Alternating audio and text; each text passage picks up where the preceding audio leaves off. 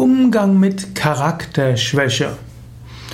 Vielleicht hast du in deiner Umgebung jemanden, den du als charakterschwach bezeichnen würdest. Aber was ist Charakterschwäche überhaupt? Und liegt es an dir, über den Charakter eines anderen zu urteilen?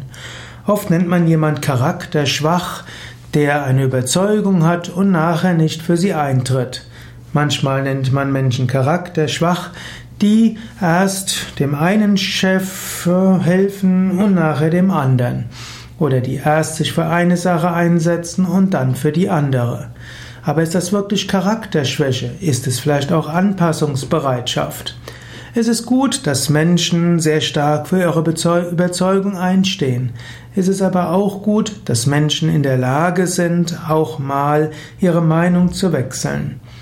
Wann das Wechseln einer Meinung etwas Gutes ist, wann das Anpassen an unterschiedliche Situationen etwas Gutes ist und wann man das tatsächlich als Charakterschwäche bezeichnen kann, ist so einfach nicht zu beurteilen.